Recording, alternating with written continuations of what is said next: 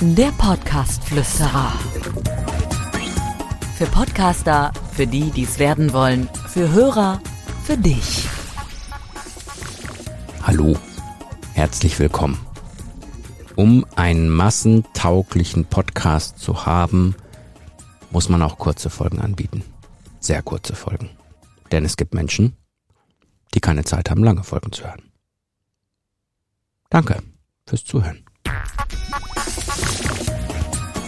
Der Podcast-Flüsterer.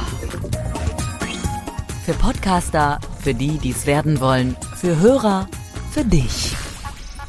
Abonniere den Podcast-Flüsterer auf iTunes, im Auto, zu Hause oder in der Bahn. Alle wichtigen Entwicklungen der Podcast-Szene verständlich und hörbar.